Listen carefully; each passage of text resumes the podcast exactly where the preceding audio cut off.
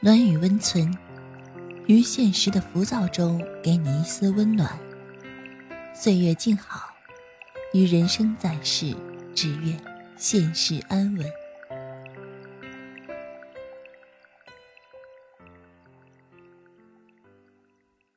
嘘，别说话，躺好。今晚容止陪你睡。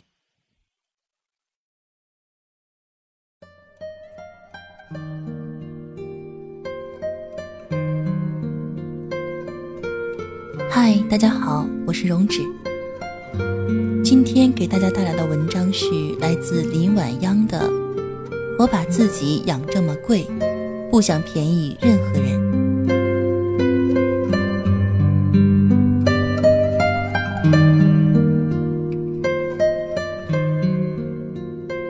低质量的婚姻真的不如高质量的单身。简·奥斯汀的小说《艾玛》里。哈利特问艾玛：“你为何不结婚？你如此天生丽质。”艾玛说：“告诉你吧，我连结婚的想法都没有。我衣食无忧，生活充实。既然爱情未到，我又何必改变现在的状态呢？不用替我担心，哈利特，因为我会成为一个富有的老姑娘。只有穷困潦倒的老姑娘才会成为大家的笑柄。”简直为之倾倒。姑娘又霸气又自信，根本无需靠男人证明自己的价值。她选择结婚的理由只有一个：我喜欢。这在当时是一种很超前的思想，但放在二十一世纪的当下，已经越来越多的姑娘走上了和艾玛一样的路。低质量的婚姻不如高质量的单身，所以。越来越多的姑娘不愿结婚，千万别以为她们不相信爱情，只是她们有资本，活得很自由，所以对待爱情和婚姻有了更高的要求。我有个朋友说，我一个人过得挺好，面包我有了，凭什么找一个给不起我爱情还想来分我面包的人？他单身了很多年，如今三十岁。有房有车，仍然不想结婚。他自己觉得无所谓，但是爸妈很着急。于是他见了一波又一波的相亲对象，其中有一个和他算是老同学，又是亲戚介绍的，他不想怠慢。所以约见的那一天，他郑重其事地化了妆，穿了得体的衣服，背上包包，来到那人订好的餐厅。吃饭的过程还算顺利，因为是老同学，很多年没见，所以彼此聊聊中学时代的事情，时间过得很快。吃完饭后，两个人 A A 结了账，说有空再约。没过几天，朋友接到了亲戚的电话，那个亲戚对他说：“多好的一个男孩子呀，知根知底，又是同学，你怎么不好好把握机会呢？”你为什么要点很贵的菜呢？还穿那么好的衣服，让人家以为你是个不懂持家的女孩。朋友听得一头雾水，后来才知道，当亲戚问起相亲结果时，那男孩说：“我觉得他太爱慕虚荣了，又是化妆，又是一身大牌，点菜只挑贵的点，完全不懂勤俭持家。这样的女孩根本不适合结婚。”朋友听亲戚这么一说，反而释怀了。幸好没成，不然太糟心了。她化妆是出于礼貌，穿的衣服是自己惯常穿的牌子，包包呢只是随手拿了一个和衣服比较搭的。至于点菜，她点的也是合自己口味的，只不过她没按照她想象中那样，一切都按最便宜的来。她只是按照自己的标配去生活。但是落入别人眼中，变成了败家。可是他花自己的钱买自己喜欢的衣服，吃自己喜欢的美食，没毛病吧？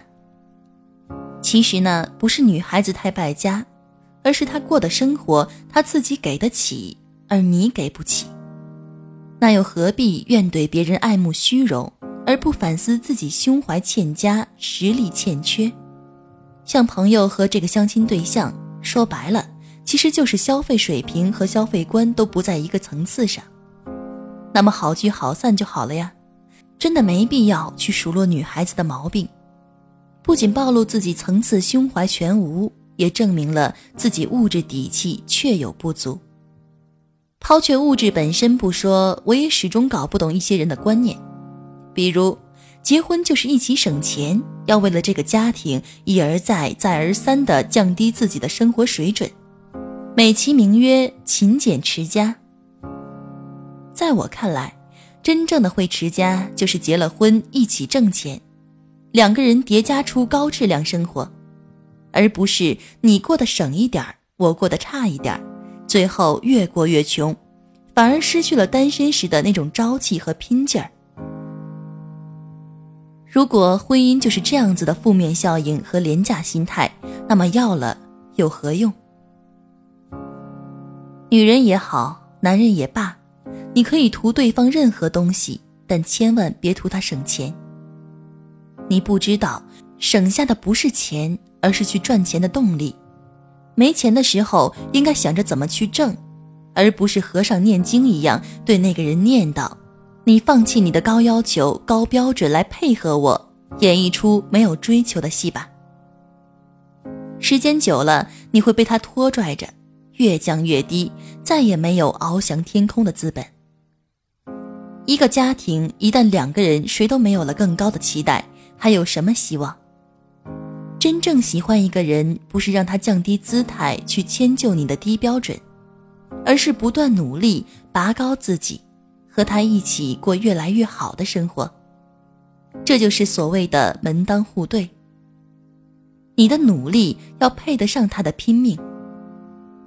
很多时候，女孩子并不怕穷本身，怕的是穷的心态，怕的是一直穷下去。还怨怪别人太奢侈。一个永远只求你省却不想自己去挣的人，还是算了吧。一段只想着让你降低标准而不敢对自己提高要求的婚姻，不要也罢。要知道，我努力读书，拼命工作，把自己养得很贵，真的不想便宜任何人。